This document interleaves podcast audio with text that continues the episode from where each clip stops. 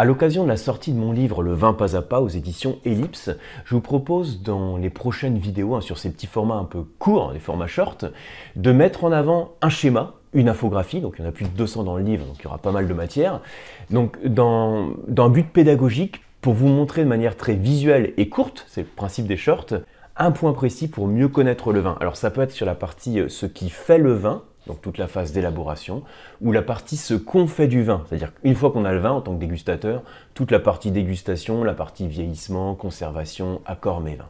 En ce qui concerne la partie ce qui fait le vin, je vais déjà vous montrer un premier schéma dans lequel je montre les facteurs qui jouent sur la personnalité du vin. Donc voilà le schéma. Donc on a d'abord hein, le, facteur, c'est le cépage, qui est notre matière première, qui est soumis à différentes euh, conditions, donc euh, climat, météo, terroir. Et ensuite, l'impact des choix en termes de viticulture, de vinification, donc l'élaboration du vin, l'élevage et le vieillissement en bouteille. Ce sont là tous les facteurs qui jouent sur la personnalité du vin que vous dégustez.